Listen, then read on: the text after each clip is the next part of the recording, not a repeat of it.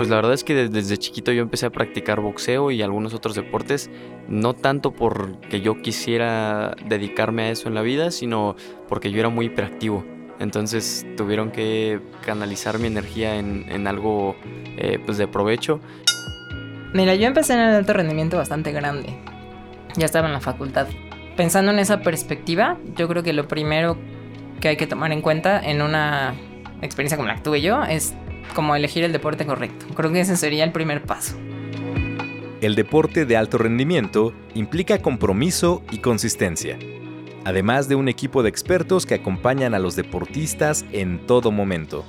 En este episodio del podcast Deporte UNAM, exploramos algunos pasos fundamentales para iniciarse en el alto rendimiento.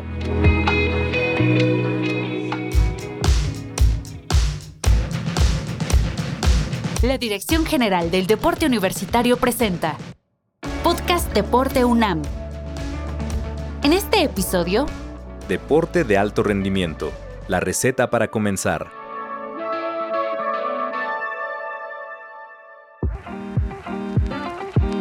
Me llamo Alan David Picasso Romero, conocido en el boxeo como el Rey David Picasso. Soy boxeador profesional y estudiante de neurociencias en la Facultad de Medicina de la UNAM. Soy la doctora Fabiola Núñez Zurita, jefa del Departamento de Atención Clínica en la Dirección de Medicina del Deporte de la UNAM. Al iniciar este episodio, escuchamos a David Picasso y a la doctora Fabiola Núñez. Nos contarán su experiencia en el alto rendimiento y en la medicina del deporte.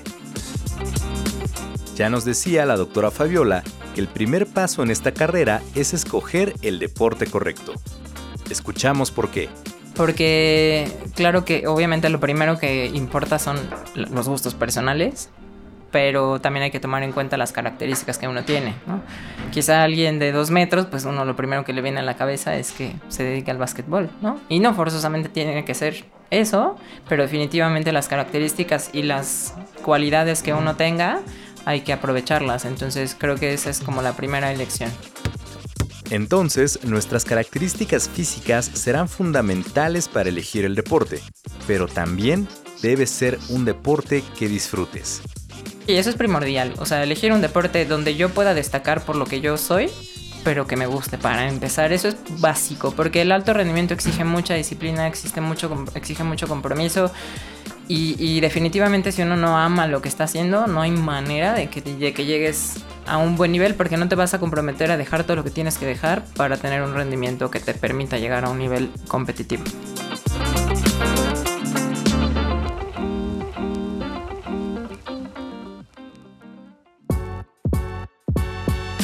Hola, ¿cómo están todos? Yo soy Emanuel Novas y soy metodólogo del deporte aquí en Deporte UNAM. Antes de seguir avanzando en este tema, debemos definir qué es el deporte de alto rendimiento. Ok, aquí hay que entender que el alto rendimiento ya es el nivel de mayor competitividad al que puede aspirar un atleta pero todo aquel que quiera aspirar al alto rendimiento es ya el deporte a nivel competitivo, a nivel internacional, federado, reglamentado, donde te ranqueas a nivel mundial con los mejores a través de un listado de la Asociación Mundial a la que pertenezcas y a partir de ahí pues puedes clasificar para mundiales o para las Olimpiadas. Emanuel Novas nos dice que es importante entender lo que implica dedicarse al deporte de alto rendimiento. Primero que nada tiene que ser consciente de que el alto rendimiento es una vida muy demandante en cuanto a disciplina, concentración, a metas, ¿no? Primero porque se acaban las fiestas, se acaban las salidas no planeadas, todo el control de tu vida gira en torno a tu objetivo deportivo primero, para empezar en esto, tienes que ser muy consciente de a qué le vas a entrar a nivel psicológico, a nivel físico, a nivel emocional, porque ser atleta de alto rendimiento es un paso muy grande. Yo soy el psicólogo César Eduardo Belmonte Ríos, soy académico del Centro de Estudios del Deporte y coach de fútbol americano. El psicólogo César Belmonte complementa esta idea. El alto rendimiento implica muchísimo más esfuerzo todavía. Lo que necesitamos es dedicarnos al 100% al deporte.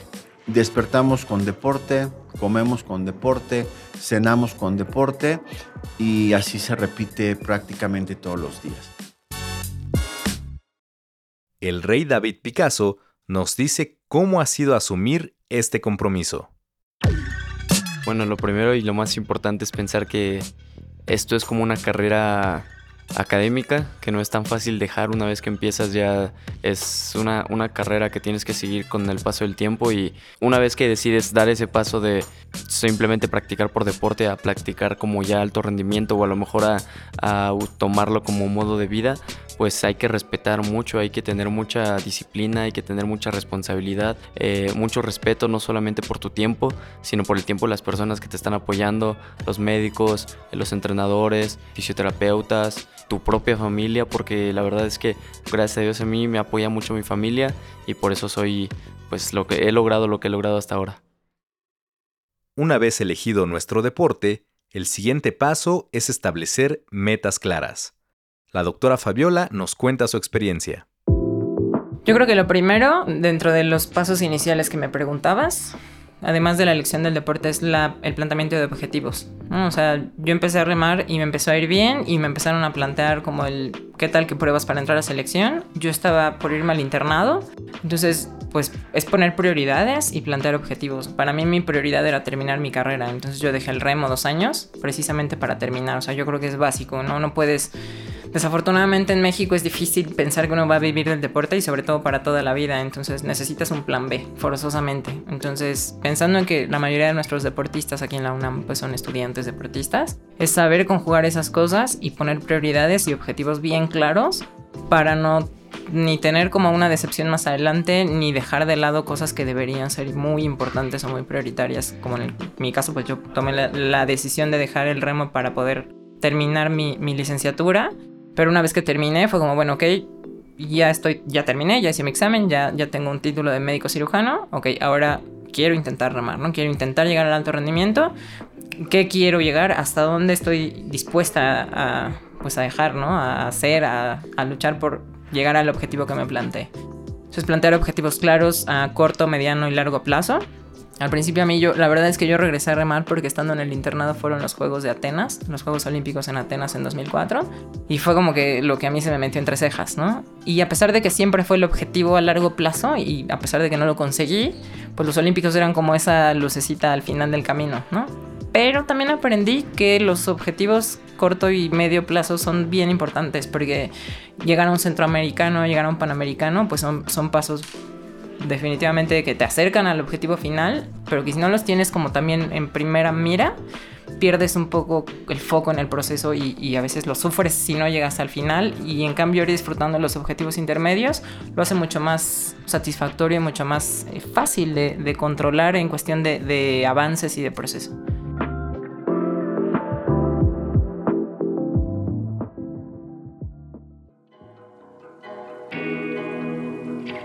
Escuchamos al psicólogo del deporte César Belmonte sobre el planteamiento de estas metas. Y obviamente pues las metas irán encaminadas justamente a esto, en donde nosotros podamos ir creciendo en cada una de las etapas que se, que se están planificando en, todo el, proceso y eh, estas metas pues obviamente sea conseguir en cada uno de estos momentos eh, mejorar obviamente desde la parte técnica, obviamente desde la parte eh, eh, estratégica y pues obviamente en la parte mental. Volvemos con David Picasso, quien ya nos había comentado que comenzó en el boxeo para controlar su hiperactividad en la infancia.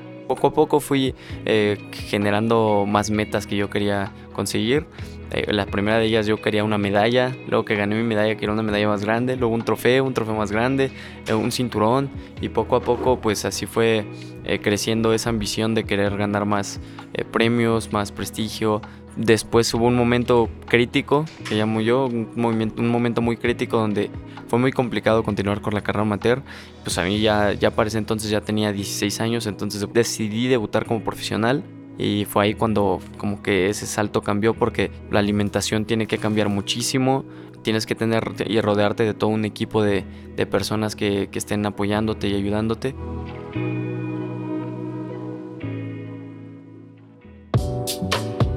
Como dice David, buscar el apoyo de un equipo multidisciplinario es importante en el desarrollo del deportista. Escuchamos a la doctora y remadora universitaria Fabiola Núñez. Lo primero, y eso sí te lo digo más ya como de la parte médica, ¿no? la salud debería ser primordial. O sea, eso sí es como de las primeras cosas que aquí en, la Dirección de Medicina del Deporte buscamos inculcarle a los atletas. Lo primero que necesitas saber antes de pensar en enrolarte en un entrenamiento de alto rendimiento es saber que estás sano, ¿no? Porque la prioridad es esa. El ejercicio va con miras a mejorar la salud, pero si uno quiere llegar al alto rendimiento, donde definitivamente las cargas de entrenamiento a veces te alejan de la salud, pues necesitas cuidar mucho esa parte. Entonces, hacer una evaluación inicial para saber que estás en condiciones óptimas para poder realizar ejercicio deja tu entrenamiento de alto rendimiento, ejercicio para la salud. Él eh, te va a permitir hacerlo de forma segura, eh, tratar de mantenerte lo más alejado de lesiones, que eso pues también es una parte importante en el proceso, y tener una orientación multidisciplinaria, una, una evaluación médica previa, un seguimiento nutricional o al final ya cuando uno entra al alto rendimiento hay que cuidar los básicos. Como que uno cree que el tener la tecnología de punta y los suplementos más sofisticados es lo que hace la diferencia. Pero si uno no cuida los básicos, difícilmente vas a llegar a tener un buen rendimiento. Entonces, tener un buen asesoramiento médico para, para mantenimiento de la salud, un buen, un buen asesoramiento nutricional, pues para tener el aporte de energía suficiente para toda la carga a la que vas a estar sometido el tener buenos procesos de recuperación, hidratación, fisioterapia, sueño es súper importante, a veces se desestima bastante. Los suplementos pues que también llegan a utilizarse, pero que ya son como la cereza del pastel, ¿no? Si no, como te decía, si no cuidas lo primero, los suplementos no, no hacen magia, Entonces eso es como la primera parte importante ya que tienes el objetivo.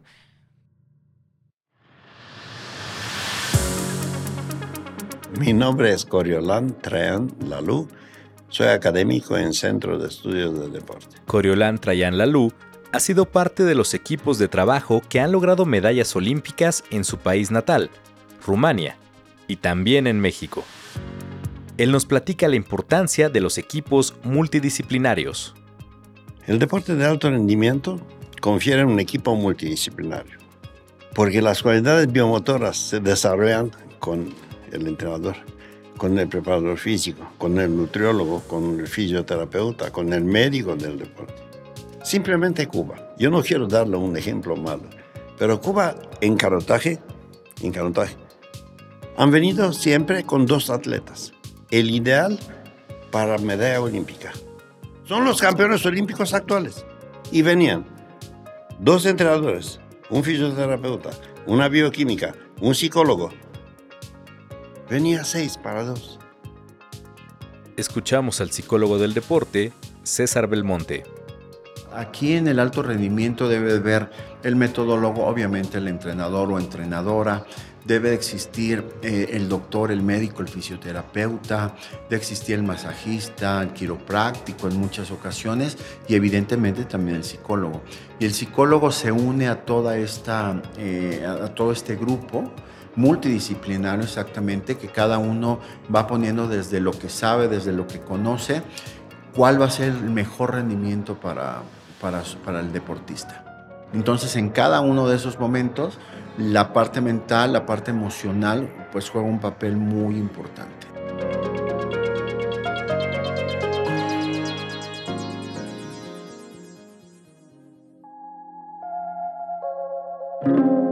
El metodólogo deportivo Emanuel Novas recalca la importancia de contar con el apoyo de lo que él define como entrenador de base. Primero que nada, ahí necesitan mucho el apoyo de su entrenador de base muchos de los grandes deportistas a nivel mundial que hemos visto siempre, siempre recuerdan a su entrenador de base, ¿no? ¿cuál es, ¿A qué me refiero con entrenador de base? A quien los formó, a quien les dio el deporte en su iniciación, a quien los llevó a cierto nivel, tal vez como campeones nacionales o estatales, ¿no? El entrenador ahí juega un papel fundamental. Tiene que aprender también a soltar, ¿no? Uno como entrenador tiene que aprender a acomodarse dentro de la escala del desarrollo del atleta. Un verdadero entrenador es claro en ese aspecto y si dice, no, pues tengo un talento y yo nada más soy formador de talentos nacionales, pero este ya necesita descollar a nivel internacional, te voy a encauzar a la Comisión Nacional del Deporte o puede ser al Comité Olímpico Internacional para que vayas a las pruebas, te seleccionen y entonces ahora sí un entrenador de ahí de alto rendimiento empiece a llevar tu preparación.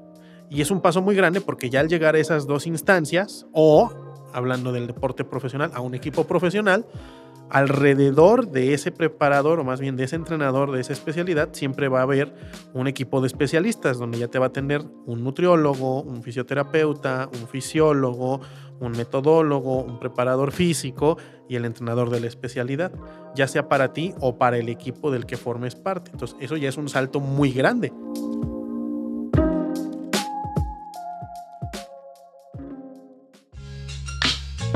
David Picasso nos dice su experiencia al momento de prepararse en el alto rendimiento. Sobre todo médicos, em, entrenadores, porque hay entrenadores para diferentes cosas, ¿no? Entonces, eh, cada quien tiene su especialidad y, por eso hay que darles el respeto y el tiempo que merecen. Eh, y es por eso que siento yo que cuando alguien quiere dedicarse a esto, tiene que darle la responsabilidad que se merece. Bueno, a mí desde muy pequeño me ha entrenado mi papá. Eh, pero siempre con el apoyo de distintos entrenadores. Mi papá es más una persona que empíricamente se dedicó al boxeo antes, eh, de manera amateur y semiprofesional. Mi abuelo también fue boxeador, entonces pues vengo de familia boxística y poco a poco esos conocimientos han ido transmitiendo a ellos, pero también nos hemos apoyado de profesionales en el área, fisioterapeuta, eh, médico, em, de ya el aspecto boxístico, manopleador, eh, de gobernadora, las personas que, están ahí en el gimnasio de boxeo como tal, las personas que están en el gimnasio tanto de pesas como de ejercicios más rítmicos y físicos, eh, las personas que están ya en el ámbito médico. Entonces sí hay un equipo como de unas 10, 15 personas, yo diría que, que todas las preparaciones pues están apoyándonos y están con nosotros. Sin duda, el camino al alto rendimiento es largo. En el próximo episodio del podcast Deporte UNAM, seguiremos descubriendo la ruta para iniciarse en este apasionante mundo. Así que suscríbete y coméntanos qué te pareció este episodio. Las entrevistas fueron realizadas por Neftalí Zamora y Luis Trejo. La producción y la voz son de Neftalí Zamora. Hasta el próximo episodio del podcast Deporte UNAM.